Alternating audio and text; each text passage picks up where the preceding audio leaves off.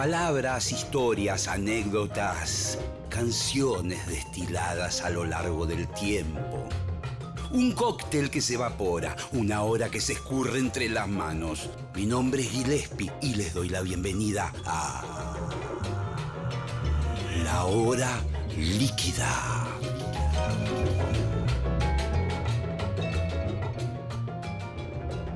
Hola, buenas noches. Estamos comenzando la hora líquida de hoy con un invitado muy especial. Le voy a pedir que me espere un minutito porque lo voy a presentar como corresponde. Es periodista, escritor, productor cultural. ¿eh? entre el año 1994 y 2012 trabajó en el diario Clarín, donde se desempeñó como editor de las secciones Suplemento Sí, espectáculos, cultura y revista Viva. ¿eh? Trabajó como programador en el Museo Malva, el Museo de Arte Latinoamericano, también en el CCK, conductor de eh, programas de, radio, en Radio Nacional, eh, en la Metro, trabajó también, bueno, y sus libros maravillosos. Los ojos, vida y pasión de Antonio Berni, Conversaciones con León Ferrari, 100 veces Papo, 100 veces Redondos, 100 veces Charlie, 100 veces Stones. Los años psicodélicos, cómo entrevistar a una estrella de rock y no morir en el intento. Crimen y vanguardia, el caso Joclender y el surgimiento del underground en Buenos Aires. Y su último libro, El Ditela, historia íntima de un fenómeno cultural es Fernando García. Capo total, periodista, escritor, lo tengo ya ahí online. Al querido Fernando García, buenas noches, ¿cómo le va? Hola Aguile, ¿cómo va? ¿Todo bien? Qué bueno estar en la radio de nuevo. sí, este, señor. por esa, por esa frecuencia. Sí, señor. ¿Cuántas cosas hiciste, Fernando, ya a esta altura? Eh? Sí, tengo ya unos cuantos años sobre el planeta también, pero bueno, qué sé yo. Sí, sí. Sí, pero, pero qué, prolífica tu. Porque, ah, bueno, las cuestiones de las columnas que hasta el día de hoy las seguís haciendo en diferentes medios, creo que hoy por hoy en La Nación. La Nación, sí. Eh, pero aparece el agregado de los libros. Eh, sí, sí, los libros son un laburo aparte, qué sé yo. se, ve, se ve el rastro ahí, ¿no? Uno deja, deja el rastro. Eh, eso es lo que tiene el periodismo, viste, en el diario Ahora, bueno, con internet por ahí quedan las cosas, pero es como que las cosas van pasando, ¿viste? Uno no. Sí. los libros te fijan un poco más. Yo cuando leo. El de Bernie, por ejemplo, ahora se va a reeditar en octubre, porque se cumplen 40 años de la muerte del maestro Rosarino. Sí. Y lo de volver a mirar y veía lo que escribía, recordaba cosas de hace 15 años mías, ¿entendés? Y con el Ditela va a pasar lo mismo. Yo ahora lo terminé hace poco, salió en mayo, medio que me estoy bueno, como cuando grabas un disco, ¿viste? Vos te distanciás, después lo toma la gente, qué sé yo. Eh, yo ahora estoy medio distanciado, no es que lo releo todo el tiempo, me olvido de cosas. Supongo que cuando lo agarre de acá a unos años voy a ver cosas que, eh, viste, que, me, van a, me van a conmover de algún modo, como me pasó ahora con, el de Bernie, que mi hija tenía seis años cuando lo estaba haciendo, ahora tiene 24. claro. ¿Qué sé yo? Ahora, eh, hay algo que, compartimos, Fernando, y es una especie de, homenaje constante a nuestros años 70, sobre todo en la parte artística, ¿verdad? Sí, igual, qué sé yo, eh, los Ditelas son más 60. sí, tenés razón, 60, sí, es verdad. Eh, a mí los 60 es una época que me, me fascina, de hecho acabo tuve media hora de descanso, acabo de terminar un seminario sobre psicodelia de cuatro semanas. Eh, yo soy, un, considero un, soldado de la psicodelia, aunque parezca un, oxímoron. Eh, soy de la peña Sid Barrett, siempre digo eso. sí, no, no, no, en serio, hay, hay artistas que, con los que uno ¿viste, se identifica. Y lo que pasa es que a ver, Crimen y Vanguardia, por ejemplo, es el link entre los 60 y los 80. Que sí. En realidad, si yo te tuviera que decir de mí, o sea, eh, si es de la parte de Argentina, para mí es eh, el 68 al 73, para mí es el momento mágico del rock argentino. Eh, bueno, los temas que elegí tienen que ver con eso, y que cierra con, con Artod. y yo creo que después hay cosas, pero me parece que reverdece toda esa cultura que tiene que ver con los 60, reverdece en el underground de los 80, que es una etapa que yo viví como espectador, entonces para mí es muy fuerte, ¿entendés? Yo qué sé yo, el fenómeno de la misa ricotera, a mí dame el cabaret ricotero, viste, con, el ballet ricotero y todo eso, que era una locura ver eso en el año 84 en, en Stunfree Pub, ¿entendés? O, en el depósito de San Telmo. Yo no llegué a Einstein porque era muy chico, pero... Claro. llegué a ver a Sumo en lugares que, no, que duraron dos semanas, Taiwán, me acuerdo, una, cosa... Sí. En Marcelo Ciudad Lugar. Este, y bueno, eso, eso me marcó. Ahora, no sé, nada, Don Cornelio y la Zona es un grupo que, yo vi, entendés mucho, y la muerte de Palo me, mató, me, dejó, ¿entendés? Este, no, no. Tardé unos días en reaccionar porque la verdad que alguien tan cercano y que después como vos llevé al Malva, ¿entendés? A hacer cosas. Sí. Vos, hiciste lo de La Vega. Sí. Que tiene que ver con el libro del Ditela, justamente. Y, Palo hizo eh, en la muestra de Bernie, que estuvo buenísimo porque era, fue él, la orquesta Fernández Fierro, que fue la primera vez que una orquesta de tango tocó en el Malva, y después fue Chancha Vía Circuito.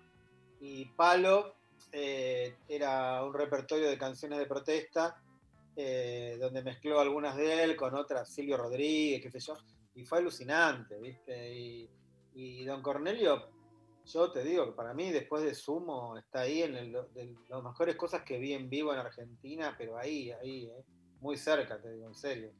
Realmente era un grupo increíble. Y te voy a retrotraer para que nos enfoquemos en esos años que, vos decís que, fueron tan luminosos, tan potentes en, Argentina, del, del 69 o 68 al 73, ¿verdad? Sí, eh, eh, yo cuando hablo de eso hablo de, la contracultura y el rock, ¿no? Yo creo que el rock eh, en Argentina no tiene el mismo desarrollo, lo que llamamos cultura rock, ¿no? Obviamente que Eddie Pequeñino tocaba rock and roll, ya sabemos toda, esa historia, no me interesa. Este, yo lo que digo es más o menos lo que empieza cuando la cosa se pone más, más rica en, en cuanto a intercambios, y por eso haciendo el libro del Ditela, yo algunas cosas las sabía. Yo sabía que Almendra había tocado en el Ditela, pero no sabía hasta qué punto Manal era un producto del Ditela, ¿entendés? Eso claro. me, partió la cabeza porque empecé a hacer cruces con algunos artistas. Por ejemplo, hay un artista que se llama David Lamelas, que es uno de los que ayudó a Marta en la Menezunda, eh, y, a, y, a, Rubén Santantonín, para no olvidarlo, que son, en realidad son co-creadores de la Menezunda. Lo que pasa es que Santantonín murió en el 69 y Marta es tan digo, impactante y tan mediática que se quedó con, un poco con todo el crédito. Em, y, yo encontré una, viste, esos paralelismos que a veces no es que, eh, que tenían, que ellos tenían que ver, pero los Manal eh, paraban en el moderno y David Lamelas también, y el moderno era un bar que estaba a la vuelta del Ditela, ¿no? Muy importante. En mi libro yo por primera vez creo que trato de contar la historia detalladamente. Para mí es un, es, un lugar mítico porque muchas veces he oído a Javier Martínez y a gente de esa generación, Pipo Lernud, hablar mucho del moderno. Claro. Y hoy por hoy no sé si sigue existiendo. No, no, no, no, no. El moderno, el moderno cierra en el 67 y abre de nuevo eh, más chiquito, pero ese segundo moderno no tiene ya, viste, la misma importancia. Yo creo que es más o menos del 60 al 67, y ahí es donde se van sumando, viste, o sea, los, primero los pintores, después poetas, aparece el grupo Opium, que era un grupo de poesía muy zarpado. Sí, he leído. Eran como, cosas. como beatniks de acá, muy zarpado, y de ahí sale la película Tiro de Gracia, que está en YouTube, que, ahí se ve el moderno. Y ella, Javier ah, eh, trabaja, actúa Javier Martínez ahí. Hace de Paco, que es un baterista de jazz, que es lo que era él, eh, con Sergio Mulet, que es el autor de Tiro de Gracia, que era una especie de mezcla de rufián, chongo, poeta, actor. estos personajes de esa época, viste, que, que yo rescaté mucho en el libro. Por eso mi libro, mi libro no es de historia del arte, mi libro trata de ser, a ver, un pedazo de atmósfera, como decía Federico Manuel Peralta Ramos, metido entre, entre dos tapas, y creo que más o menos que eh, estoy teniendo como una devolución buenísima. Eh, y el moderno, viste, es, es, una parte fundamental, porque muchas obras que se hacían en el Itela se charlaban en esas mesas. Y ya te digo, bueno, Alejandro Medina aparece en un cameo en Tiro de Gracia. Eh, pero Manal, Manal es el grupo más moderno y diteliano. Y, y, para mí, yo te digo, hoy tuiteé que porque hoy nací, hoy dije, basta, es la mejor letra del rock argentino, se dejan de joder, y si no sacan, además sacan número ah, y lo atiende la señora Gladys y les da turno. En serio, dejémonos de joder, Javier Martínez realmente es un, es un letrista increíble que no tuvo la continuidad por ahí que, que otros, pero a mí eso es cierto. De la, yo mira, los dos temas que te elegí hoy tienen, van contramano de eso totalmente. Me parece que hay artistas que con un tema ya, ya está, a mí ya no, no les pido más, ¿viste? Este, lo que no me quiero ir de, lo que vos me preguntaste, bueno, en ese, en ese caldo de cultivo, el, al Ditela, pero de muchas formas, que podemos ir viendo cada una si querés. No, eh, sí, eh, eh, yo lo que, lo que quería, digamos, llevar esto a, muchos oyentes que estarán ahí del otro lado y algunos conocerán la historia, otros estarán fascinando con esto que hablamos.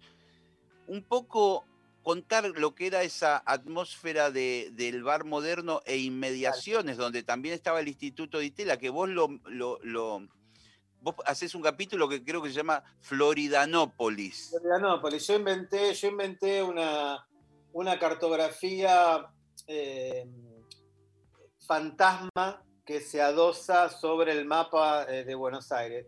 Florianópolis es eh, lo, que, lo que se llamaba la manzana loca, que tuvo ese nombre por una ilustración de Miguel Brasco en la revista Claudia. Eh, Miguel Brasco hizo la manzana loca entre, obviamente, de Paraguay y Florida hasta Plaza San Martín y puso ahí todos los puntos que eran el Florida Garden, el Bar Augustus, el Coto, el Ditela, el Moderno, la Galería, eh, la Biblioteca Lincoln, la Galería Lilolay, la Galería del Este y algunas otras cosas más. Yo expandí porque me di cuenta de que había lugares en la ciudad que descubrí en la investigación, no sabía de eso, ¿entendés? Que mm, me iban dando la idea de que yo me daba cuenta de que había un mapa que excedía eso, porque aparece, por ejemplo, un lugar que llamaba em, la Casa de las Brujas, que estaba en Belgrano, donde era un taller de. funcionaba como taller de artistas, eh, pero también ahí eh, habían parado algunos de Opium y se venían de ahí al moderno a pasar todo el día a, divagar, como se dice después en el rock. Era eso, naufragar, eso, ¿entendés? Sí, sí. Eh, eso por un lado, después está lo que se llama el Hotel Melancólico también en Belgrano, que era un lugar, perdón, en el Hotel Melancólico estaban eh, los de Opium, algunos de Opium, y también estaba un personaje absolutamente mítico que es la negra René, que vive todavía, que, que eh, tenía mucha relación con el grupo este de, de Pipo y Tanguito, viste, toda esa gente, Silvia Washington, toda una deriva que se puso medio heavy. Pipo se, después se corrió un poco, pero se puso medio heavy ya en los 70, entró en el reviente que llamamos Reviente, la etapa esa se llama Reviente. Em, y, ahí está la negra René, que era la, pareja de Oscar Mazota, que era un poco el intelectual pop, ¿no? El, tipo que les daba a todos eh, una, un, barniz em, en el moderno, eh, un tipo que estaba, eh, venía de la semiótica y había hecho una teoría del arte pop que Argentina. Hay un librito de él que se llama el arte pop, donde el tipo hace una teoría viendo las obras en las revistas. Todavía no había viajado ni siquiera y ya se larga a hacer una teoría y después es un tipo que se, bueno, en el, se va, se exilia a Barcelona y es el que introduce Lacan en España. Eh, y esta René era totalmente mítica y, vivía ahí en el Hotel Melancólico, por lo menos en, una etapa. El, hotel se llamaba Melancólico, ¿no? Le habían puesto. No, no era, de una, era, era de una francesa y eso se lo puso em, un periodista que se llama Máximo Simpson, que vivió ahí, escribió un libro, libro que se llama Poemas del Hotel Melancólico, que yo, bueno, también eso, ¿no? Buscar en Mercado Libre hasta que encontrarlo. Empecé a buscar libros que me costó muchísimo encontrar. Hay un libro de un chabón, eh, perdón que lo diga así, pero que se llamaba Barzak, un polaco, hijo de polaco, se llamaba Barzak. Eh, y este, este Barzak trabajó en una obra en el Ditela, en la parte de teatro del Ditela, que yo descubrí que era casi lo más zarpado con el Ditela, fue la parte de teatro. Sí, después eh, vamos a hablar de cada área, ¿viste? Porque dale, dale. Te cuento brevemente, Barzac trabajó en Libertad y otras intoxicaciones, que fue una obra eh, que dirigió Mario Trejo, que era un poeta que venía de trabajar con Bertolucci, tenía una historia, un background rarísimo, venía, venía de Italia, llegó acá el día del golpe de Onganía, imagínate. Sí. Venía de Bertolucci al golpe de Onganía. Mm y armó una obra en la que eh, era todo, eh, era una, una, adaptación de una escuela que neoyorquina llama Living Theater, que como todas, todas las, muchas de las cosas que yo cuento en el libro, eran todas, eh, tanto en el teatro como en la danza, como en las artes visuales, buscaban separar la frontera entre el arte y la vida, como la psicodelia también lo intentó. Que, que todo el tiempo vivieras en arte, que una obra de teatro no fuera una, una instancia en la que estaban los actores, ¿entendés? El, público. se mezclaba todo. Bueno, el happening tenía que ver con eso. Pero esta obra no era exactamente un happening, era otra cosa. Y este tipo puso actores, la mayoría eran no actores, no eran actores.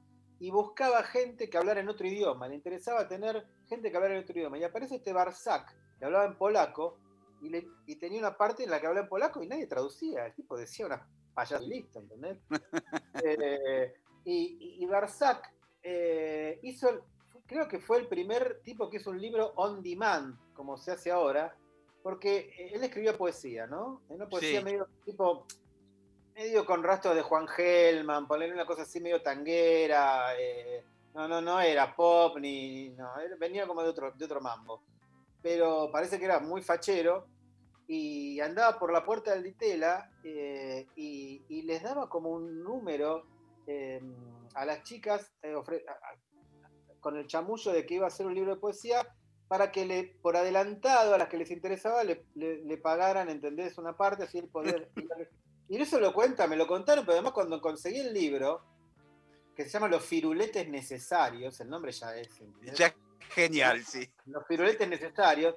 Eh, Abelardo Castillo lo prologa, que yo me volví loco, y cuenta esto. Lo que, el que me lo contó que se llama Cado Kotzer, que es un tipo que tiene la particularidad de haber ido a todas las, como espectador a todas las obras de teatro del Ditela desde que empezó hasta que cerró y fue también, participó eh, como actor en esta, Libertad de otras intoxicaciones, en la que Carlos Cutaya hace la banda sonora.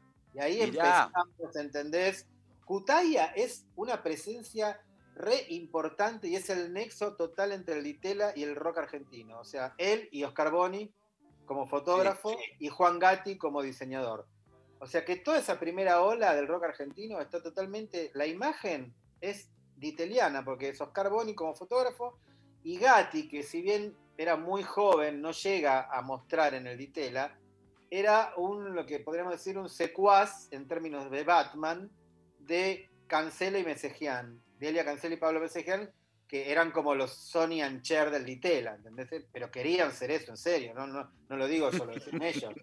Ellos querían ser una pareja pop, pero en el sentido no del popar, de la, de la canción pop. Claro. Entonces estaban con esa idea de Sonny and Cher, de Nancy Sinatra y Lee Haslewood, este, mm, qué sé yo, eh, tenían ese imaginario, había un par de franceses también que actuaban en Johnny Hallyday con, con una chica que no me acuerdo ahora, este, bueno, eh, o, o Sergei Gainsbourg con Jane Birkin, qué sé yo tenían como esa, e, esa idea y actuaban así, firmaban las obras a dúo. Y Gatti toma mucho la estética de ellos, toda la estética, ponerle de pequeñas anécdotas sobre las instituciones, sí. que tiene que ver con los dibujos de Cancel y Mesejian, que hacían figurines de moda muy pop y muy psicodélicos.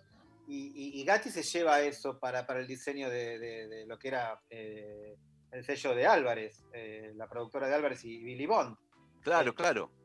Y Bonnie hace todas las, todas muchas fotos, las fotos de Almendra, del debut de Almendra, las fotos de El León de Manal, las fotos de Arcoíris del primer disco, las fotos de la, de la pesada del volumen 1 y volumen 2. Todo eso es de Oscar Boni, que fue la tapa de mi libro, es una obra de Oscar Boni. Sí, y, vos sabés que por, esas vueltas de la vida yo tuve oportunidad de ver muchos de los contactos de sus fotos eh, a partir de un encuentro con su hija, Carola. Claro. Y, me mostró unas carpetas que tenía y, literalmente me caí de culo en el lugar, en el bar donde estábamos, porque había una cantidad de fotos inéditas de, los, grupos iniciáticos de rock. Eh, impresionante. Sí, eh. todo. Él hizo, por ejemplo, la etapa de la búsqueda de la, tapa de la, hay una, tiene varias tapas. Esa que es la, que es más como esa foto blanco y negro que parece muy, muy porteña.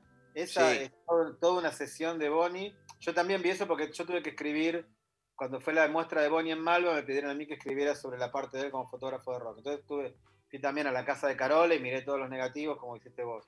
Sí. Y a ves, por ejemplo, hay una, la contratapa del volumen 2 de La Pesada es toda una sesión de, afeitado de Billy Bond. O sea, la foto que queda es una de. Billy Bond se afeita y el otro lo, va sacando fotos, ¿entendés? Como una performance. Pero eso porque Bonnie.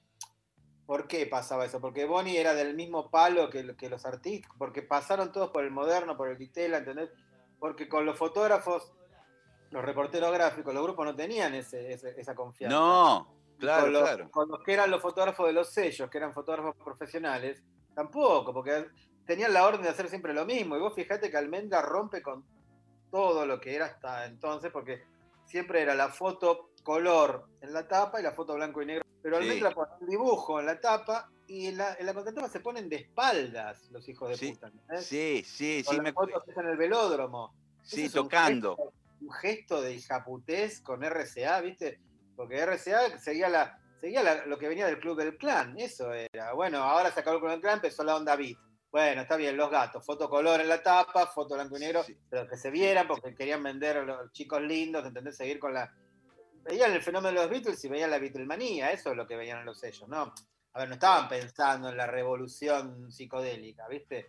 Pero cuando Almendra llega a grabar, ya está muy... Eso ya, ya no es el mismo rock del 65, ¿entendés?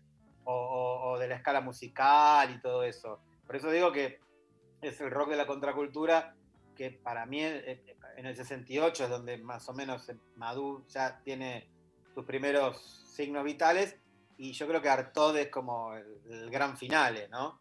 Este, donde, bueno. Te propongo escuchar la primera de las canciones que programaste. Dale.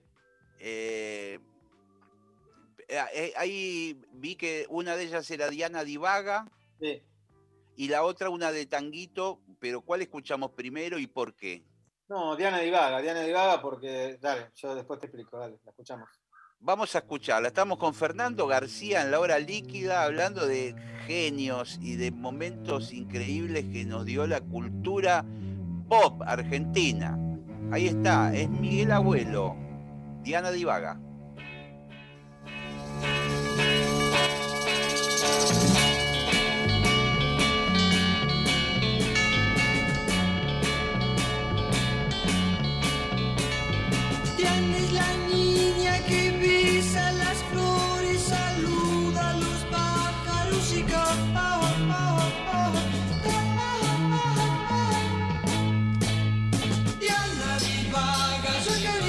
Ella me da un beso, se escapa con él. Diana divaga, yo acaricio su piel. Ella me da un beso, se escapa con él. Tiene una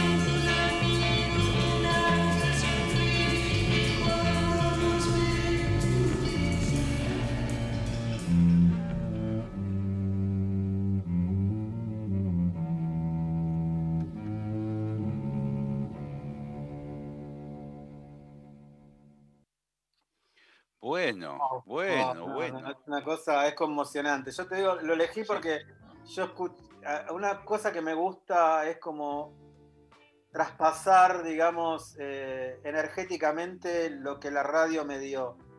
Cuando yo escuché este tema por primera vez, lo escuché en Sonrisas, el programa de Graciela Mancuso, Sí. en un grabador Nippon que Sí. tenía unas luces audiorítmicas y quedé totalmente hechizado.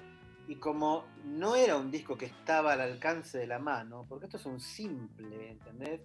Eh, me volví a encontrar con el tema no sé cuántos años después, pero lo, te- lo guardé, viste que uno cuando es chico... Sí, sí. todo. No sé, quizás tenía 13, 14, algo así. Lo guardé toda la vida en la cabeza. Para mí es el, el- el tema número uno de la psicodelia argentina y con os mutantes de la psicodelia de Latinoamérica, o sea, al mismo nivel.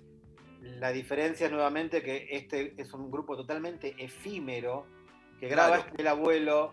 En la tapa del simple está Papo, pero la guitarra la toca Claudio Gavis, que es ese zumbido al final que es un disparate. Y tiene esos arreglos del el cello ese que cierra Sí, al final, rarísimo. partes de música concreta, o sea, explosiones. Eh, por eso el Lelutier en una parte. Sí, Es como que.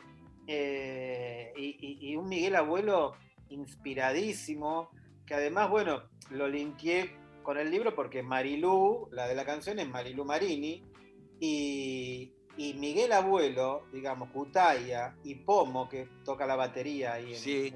este tema, eh, hicieron un trío que se llamó El Huevo, que es absolutamente mitológico, y yo encontré la prueba en los archivos de la Universidad de Ditela del concierto del huevo en el Ditela, con la fecha, eso está en el libro, la cantidad de gente que fue, como encontré también el de Ramsés VII, el de Sí, mirá. por supuesto.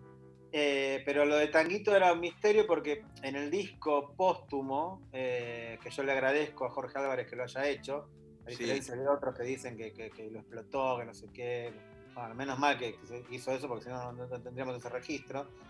Y ahí, ahí dice fo- fotografía, Instituto de Itela, dice. Y siempre me, viste, y, y- y nadie nunca me podía decir bien si lo había visto, si había tocado, si no había tocado. Este, creo que, no sé si, si creo que en el, el librazo de Víctor Pintos, no recuerdo si está, pero no sé. La cosa es que encontré también lo que llaman cargo de boletería, donde dice, te dice la fecha que tocó, el artista, la cantidad de gente que fue, y él tocó como Ramsés VII, no como Tanguito ese día. El vos. 70 ya. Y, y fueron 40 personas más o menos. Pero bueno, este tema Diana Divaga eh, para mí es una joya total. Este es, digo, esta formación de los abuelos de la nada fue muy, muy corta, dura el 68. Miguel Abuelo después se va.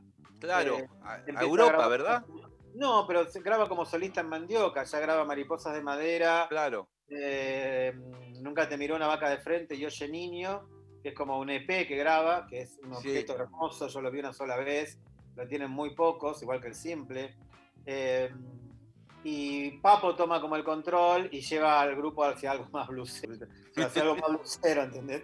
Y graban este tema la estación que está en Mandioca, en uno de los compilados de Mandioca Sí, sí. que lo canta él, que no tiene nada que ver, porque eh, pero los abuelos graban, graban el simple es Diana Divaga al lado A y tema en Flu sobre el planeta, que es un poco más folk, pero igual es un disparate también, pero Diana Divaga eh, es una genialidad, los arreglos, todo, ¿viste? Es como que, no sé, y, hay más temas, hay como hay temas instrumentales, hay un par de cositas más, pero yo siempre digo, ¿cómo es que CBS no, no, no relanza eso y hace aunque sea un EP, viste? Con, porque hay otras cosas. Este, yo me acuerdo que en una época con Juanjo Carmona quisimos eh, Sí. sacarlo eh, y no sé, se trabó todo, qué sé yo, viste. Este, el 2001, 2002, por ahí, teníamos como la idea de hacer como el- que, se- que saliera como formato CD, ¿viste? Porque está, creo que Diana Divaga está en un compilado de, de las, esas que llama obras cumbres del rock nacional, uno de esos, pero por ejemplo en Spotify no está. Claro. Eh, yo el otro día lo, eh, lo- lo quise pasar en un, en un seminario que estaba dando y, y- y buscando encontré una, una- una perla. que- hay un hay llama un talent show peruano eh, donde hay un impersonator de Miguel Abuelo con un grupo atrás y el tipo canta Diana Divaga y el grupo hace los arreglos perfectos, pero el chabón este desafina. Además hacía el Miguel Abuelo de los 80, ¿entendés? Claro, claro. con el, con el, con el cencerro, ¿viste? Ese Sí. típico mi abuelo, bueno, eh, hace un- no, es genial, es genial, es genial. Es como si en la voz apareciera alguien haciendo Diana Divaga ahora, pero en Perú y de hace varios años, ¿viste? Es re loco, ¿entendés? Eh, pero bueno, Fernando, vamos a, ordenar la parte del Ditela por y favor. que quiero, quiero que me cuentes un poco cómo funcionaba el Ditela, qué áreas eh, había dentro del instituto, cuál fue la función de, de- de ese instituto promotor de- de- del arte y de la cultura, eh, cómo vi- vino toda esa mano. Bueno, eh, para hacerlo más o menos en una síntesis, el Ditela, lo que conocemos como el Ditela, hubiera sido imposible sin Siam Ditela, que es previamente la empresa que... El auto, eh, digamos, la, la- la auto, fábrica. bandera, que la funda un inmigrante, que es Torcuato Ditela padre, eh, en los años 20 y que durante, digamos, crece con el tema de, de los surtidores de nafta en la época del general Mosconi, cuando se hace IPF, y después crece mucho durante el peronismo por el alcance del consumo de, de la... Entonces crece muchísimo Siam, y en un momento Torcuato empieza a coleccionar arte, muere en el año 48, y su hijo Guido eh, lo continúa. Y en el 58 los hermanos Guido y Torcuato Ditela deciden fundar el Instituto Ditela en memoria del padre, un poco para darle, con- de- darle un poco de marco a esa colección, pero Sí. también inspirados en algunas fundaciones americanas este, que habían visto como estudiantes, eh, pero no sé, hasta el 63 el Ditela no tiene una sede. En el 63 es que aparece el, el edificio de Florida, que había sido un, un- ¿cómo se dice? un shop de, de la Ciambreta. Sí. eh, eh, un, un local de Ciambretas. Y, y ahí montan el Ditela con tres áreas. El Centro de Artes Visuales, que Sí. pasa a ser dirigido por Jorge Romero Brest, que es un personaje fundamental de todo esto que es como el capitán frío de Batman, un pelado con que Sí. pipa así, que se re psicodeliza y se, y se vuelve pop cuando ya tenía 65 años. Hasta tomó ácido en esa época. Eh, el Centro de Experimentación Audiovisual, que es donde yo mencionaba recién lo de Mario Trejo, que es dirigido por Roberto Villanueva, que es un lugar donde pasa, cualquier cosa podía suceder arriba de ese escenario. Inclusive que tocara tanguito para 40 personas. Este, y el CLAEM, que a vos por ahí te toca más, el Centro Sí. Latinoamericano de Altos Estudios Musicales, que era un lugar increíble, Sí, de vanguardia total. vanguardia total, dirigido por Alberto Ginastera, con apoyo de la Fundación Rockefeller. Eh, eh, a veces hay confusión con esto, se cree que la Fundación Rockefeller apoyó. La Fundación Rockefeller puso plata solo en el Instituto de Música porque le, inter- le interesaba desarrollar el tema de la música contemporánea en toda Latinoamérica y también para competir con la influencia que la Revolución Cubana tenía también en toda Latinoamérica, ¿no? Eso es verdad. Pero ahí Ginastera, digamos, eh, que tenía un perfil, eh, si bien era parte de, de cierta vanguardia, tenía un perfil más conservador, digamos, que Juan Carlos Paz, que era el compositor eminentemente dodecafonista y toda esa cosa, ¿no? Eh, pero lo que hacen es un programa de becas, vino- estudiaban como veintipico de estudiantes de toda Latinoamérica, porque cuando vos vas y ves, las fichas vienen de Costa Rica, Nicaragua, El Salvador, Namac, Venezuela, Uruguay, Chile, lo que fuera, este, inclusive Estados Unidos. Eh, y lo que tenía, eh, estaba Gerardo Gandini también como profesor, Sí, este, que traían gente de afuera a dar seminarios, pero traían a los tipos más grosos de, como Luigi Nono, Xenakis, ¿entendés? O sea, que eran monstruos de la composición. Trajeron a Humberto Eco para dar un seminario sobre, sobre, sobre, ¿entendés? sobre el silencio en la música. Bueno, estrenaban piezas de John Cage. Hay Qué, una qué conferencia- maravilla, qué, al- alucinante. Gente que cree que vino John Cage, no, lo que pasó fue que estrenaron piezas de John Cage. Este, mm, y casi viene Stockhausen. Yo encontré en la, en la correspondencia que hubo un, un- un intercambio entre Stockhausen y Ginastera, y Stockhausen, eh, lo tengo, tengo los archivos, digo, llegó a mandar, mandó un diagrama de cómo tenían que montar todo un circuito con, con cintas de grabar y, y- y amplificadores para que él enseñara cómo a, a- a producir música electrónica, ¿no? Eh, eso es genial, está el dibujo hecho a mano alzada de Stockhausen. No, qué maravilla. Y además, eso era posible porque había un laboratorio de música electrónica, que era donde los becarios componían, y donde se hacían las bandas de sonido. Y por ejemplo, Cutaya, Claudio Gavis y Alejandro Medina hicieron juntos la banda de sonido de un espectáculo llamado Futura, que es de Alfredo Rodríguez Arias, que es otro de los grandes monstruos que salió del Ditela, ¿no? Que ah, creo que tenían el San Martín Happyland, creo que, eh, no sé si no está ahora, pero estuvo hasta hace muy poco reestrenada después que se abrió un poco la, la pandemia. Este, y bueno, ahí había- hay un tipo fundamental que yo le doy mucho lugar en el libro, que es Fernando von Reichenbach, que era el, el director del laboratorio, que es un tipo que inventaba máquinas a claro, eh, era más como una música electrónica aleatoria de ef- efectos eh, electroacústicos, ¿no? Era, eran como Bueno, cosas muy insólitas las que sonaban. Este tipo, este tipo von Reichenbach inventó un- una especie de controlador MIDI, pero en el 69-70, o sea, antes de que existiera el controlador MIDI, que se llamaba Catalina y que operaba con un circuito cerrado de televisión, en el cual vos dibujabas y eso se traducía a sonido. De hecho, de La Vega, antes de morir, que murió en el 71, su segundo disco iba a ser de música electrónica. O sea, él ya estaba experimentando, ¿entendés? Y hay dos piezas compuestas con Catalina.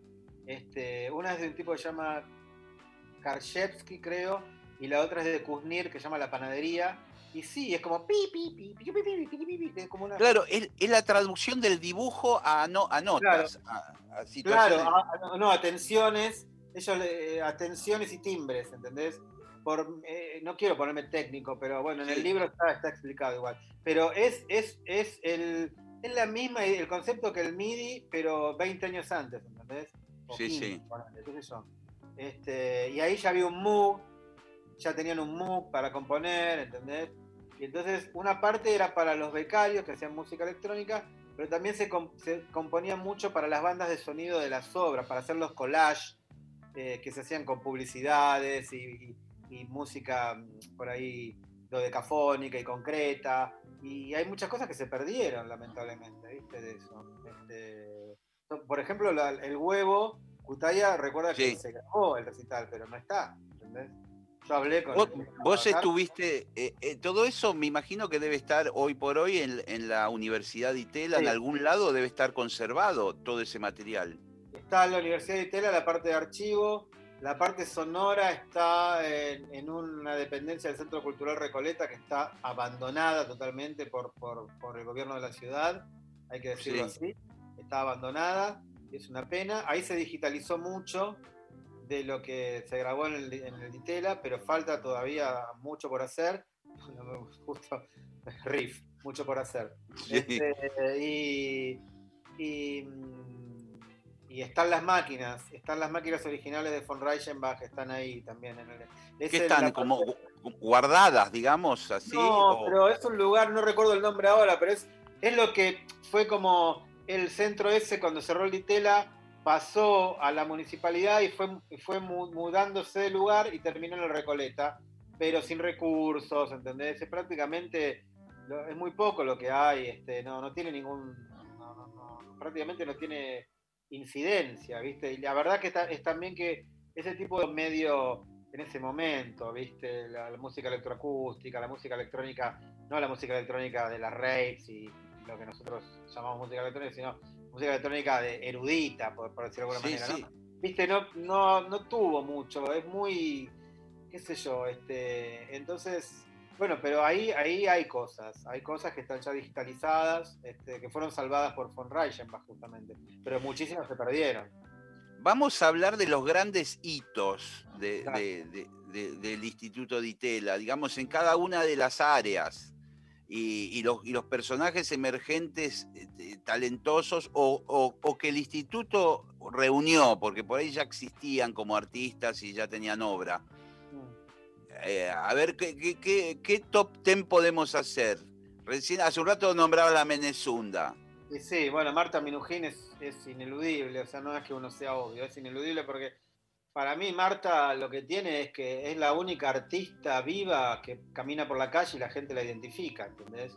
No hay ningún otro artista que la gente se- sepa quién es mirándole la cara. Ella construyó la imagen del arte y de un arte vanguardista, no de, no de un retrato, ¿entendés? La gente identifica a ella con arte y con vanguardia, con locura, con, viste, todavía y eso fue por su paso por el Litela. O sea, si el Litela no hubiera estado, no sé cómo hubiera sido, pero esas cosas contrafácticas, pero que el Litela la ex- expandió su imagen, la multiplicó como en un como en el juego de los espejos de, de Little Park, ¿viste? Sin duda. ¿Y qué obras, qué, qué obras me- podemos mencionar de, de Marta? Bueno, Marta hace La Menezunda en el 65. ¿Qué, qué, qué- qué era? ¿Qué era una, una situación donde era uno, como un laberinto, era como un, un la- laberinto. la que gente entraba?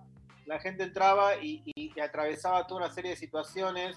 En una sentía frío, en otra tenía una lluvia de papel picado, en otra lo- te maquillaban, en otra te encontrás con una pareja en la cama, que eso fue lo que provocó el gran escándalo de la Menezunda, una pareja real, que en realidad era un casting, y ahí hay unas Sí. historias increíbles.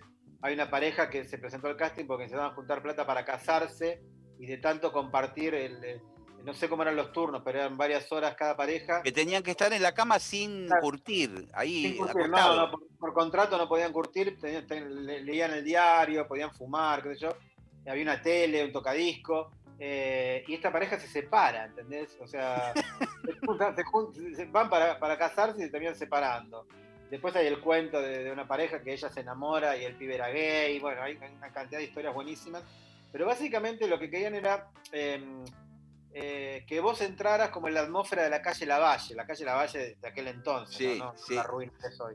Este, querían reproducir eso, los olores, las luces de neón, todo, porque era esto que te decía, era que no hubiera distancia entre el arte y la vida. Entonces que vos entraras a una obra de arte en la que no, no eras espectador, sino que la tenías que atravesar. Es la primera obra penetrable de la historia del arte, Guilio, y se hizo acá. O sea, la que viene después es de una francesa y se estrena el año siguiente en Estocolmo.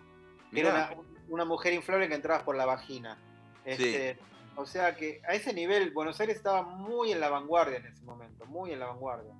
Eh, así como te nombré Manal, me El- el- ahí eh, la pareja esa involuntariamente produce el primer escándalo de los conservadores, digamos, cuando como no, que ya hace una pareja no. en la cama.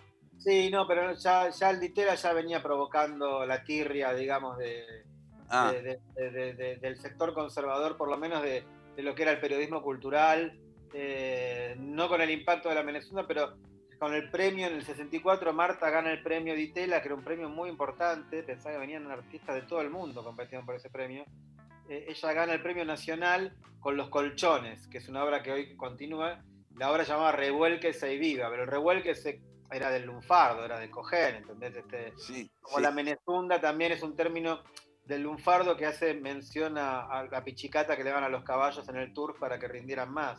sí. Y también, y también por extensión se refiere a la, a la falopa. Pero en el tango, no lo estoy diciendo yo ahora, están algunas Sí, letras sí. de unos tangos oscurísimos. A mí me, me costó mucho encontrar los tangos que nombran la, la menezunda. Eh, ahí ya empieza un poco el revuelo porque cómo le dan un premio a unos colchones pintados, ¿viste? O sea, era impensable, ¿entendés? Venían de premiar esculturas y pinturas. Lo anterior era la nueva figuración, que era revulsivo, pero dentro de todo to- eran cuadros. No- no- Mao- no- Noé y Machió, por ejemplo, y de la. Vega, ¿no? Pero Noé y Machió ganaron premios. Eh, de un año a otro aparece esto y se termina el mundo. Y en el 65 se termina de vuelta con la Menezunda. Y así progresivamente hasta esto, de la tapa de mi libro, que es La familia obrera, en experiencia 68, que es el, el donde el, el- el arte argentino hace... Después solo queda volver, ¿viste? Cuando vos te vas muy al carajo, después solo queda el repliegue. Sí. Así, ¿entendés? Y, Este, y, y por qué termina cerrando, digamos. el- Bueno, eso es, eh, yo traté de poner todas las versiones porque está muy instalada la versión de que Onganía cerró el Ditela, como que agarró, levantó Sí. el teléfono, ¿viste? Bueno, Sí. no, la verdad es que no. Este, la verdad es que Onganía rompía las pelotas, eh, pero no personalmente él. Eh, yo, de la investigación mía, surge que, lo que pasa es que ahora no me acuerdo el nombre, pero él tenía un ministro de justicia que era un radical, que era un civil, o sea, no, no era un milico. Ese era el que más enconado estaba con que había que cerrar el Ditela. Y no lo hacían porque la institución tenía mucho prestigio en Estados Unidos. Y eso les podía Claro. traer problemas con la embajada, ¿entendés? Eh, y el Ditela estaba hostigado por la policía que respondía en última instancia a Onganía, pero la policía de metropolitana era la que ¿Y, y qué, clausuraba. qué hacía? Clausuraba, racias Clausuraba, por ejemplo, esa muestra donde está la familia obrera, fue clausurada una obra que se llamaba El Baño, que era la reproducción de un baño público en, en madera terciada, eh, con un sanitario falso, obviamente, pero que adentro vos te encontrabas con, un, con una tiza que te permitía escribir como la gente escribía, eh, digo, desde épocas pretéritas en los baños, ¿entendés? Como hemos Sí. leído tanto, em- eh, hemos estado en cada baño, Gillespie, bueno, este, ni hablar. pensar en cemento, en los Ah, baños de eso. cemento. Bueno, y Medio Mundo Varieté, Sí, tengo la imagen señor. de Ulises Dumont tomando al lado mío en Medio Mundo Varieté. Este, bueno, este, pero mm, y va alguien y escribe Onganía puto en el baño, ¿entendés? En la obra El Baño, que era de un, artista llamado Roberto Plate. Y un, un civil de oficio ah, va y hace la denuncia en la comisaría 15, que yo digo que es la antimateria de Floridanópolis, ¿viste? Como submarino Sí. marito que están los, los azules y los viste que son los malos, bueno, Sí. Acá eso sí, está el Ditela y la comisaría 15 es la antimateria de, de todo ese mundo, ¿viste? Porque, pero los metían presos solamente por andar cerca del Ditela, tanto a los que tenían el pelo apenas largo, como a las chicas que andaban en minifalda. Eh, hay montones de historias de. No era solamente si estabas en el rock o. Arias cuenta cosas terribles, ¿entendés? De, de hosti- de- hasta de cierto hostigamiento sexual, ¿entendés? De, los canas, eh, obviamente reprimidos con los que les parecían que eran gays. Eh, Sí. El era como un refugio de, de esa sexualidad disidente, ¿viste? Realmente en ese momento no se hablaba de queer ni de nada, este, simplemente era un lugar donde podían estar tranquilos, no lo jodían, les permitían hacer sus cosas, pero una vez que salías era bravo, ¿viste? Este, realmente... Te estaban esperando lo de la 15. Sí, sí, sí. Bueno, uno, un artista me dijo que me contó algo que yo no lo pude comprobar. Me tomé todo el trabajo que pude, pero no pude comprobarlo. Que un policía le había contado que había como un edicto o algo así, que era que si detenían a hippies, minifalderas o artistas del Ditela, que así se llama un, un capítulo de, de- de la segunda parte del libro, eh, tenían un franco, algo por el estilo. Eh, Ah, bueno. una ordenanza, algo así. Eh, bueno, yo lo busqué en el Ministerio del Interior, revolví todo y no lo encontré. Pero bueno, qué sé yo, es probable que se haya perdido o que fuera un, un cuento, ¿viste? También acá hay mucha memoria oral, que a mí, habrá, hay un momento que no me interesa. Uno trata de corroborarlo, pero hay otro momento donde deja que vuele el mito, ¿viste? Si eso es hermoso, ¿entendés? Que, que, que no importa. Obviamente que no construí un libro de mentiras, pero también lo que forma parte de la memoria oral y no tiene constatación, también entra, ¿entendés? Porque es así, la historia se cuenta así también, con fuentes, con documentos, que está lleno de fantasmas de la época, ¿viste? O Sí, sea, sí, sí. así. Eh, qué, qué viaje maravilloso que hemos hecho, mi querido No Fernando. golazo, por- verdad, ¿eh? eh, se está terminando el programa La directamente. Sí, la, la hora líquida se está, se evaporó. se- Eh, vamos a recomendar tu libro que se llama El. Ditela, eh, historia íntima de un fenómeno cultural, un librazo que sacaste por, por editorial Paidós. Hay dos, sí. Gracias a Ignacio Iraola, Forever. Eh, 720 páginas. No, es una bestialidad de data, hay una cantidad de imágenes también que Sí, ilustran algunas. sí. Sí, sí, Hay hay hasta, un- hasta- hasta hay una tacita del bar moderno. Fíjate. sí. hasta eso. Este, hasta eso conseguí. Eh, pero bueno, nada, qué sé yo. Me, encanta que la verdad que tuvo mucha repercusión, mucho más de lo que yo creía. Yo creo que evidentemente me parece que la, la tapa del libro refleja un momento de una Argentina que tiene que dar orgullo realmente. Por un lado por Siam, que fue una empresa de, de bandera, una empresa privada, pero, pero al fin una empresa argentina. Eh, y luego por el Ditela, que fue posible a esa fortuna, pero que estos tipos la usaron para esto, ¿entendés? Claro, es claro, porque eso. Financiaron, eh, yo- financiaron la contracultura, es un delirio, o sea, Yo, yo pensaba en, lo- en los, en los empresarios de hoy en día y por la, y la- favor, ni siquiera los que invierten en arte, que, que- que no, no vamos a dar nombres, pero eh, los DIT la dejaron hacer con una libertad absoluta, le dieron el mando a, a- a- a un ingeniero llamado Enrique Oteiza, y él a su vez delegó en estos tres departamentos que yo dije antes, no, no, no rendían cuentas, ¿entendés? Cuando fueron todos estos despelotes, defendían a los artistas, están, están las cartas que le manda el tipo a la Nación, a Clarín, diciendo, no, momentito, son artistas, eh, ¿viste? Porque ponían escándalos hippie, no, no, Claro. no, no son hippies, son artistas, qué sé yo, bla, bla, bla.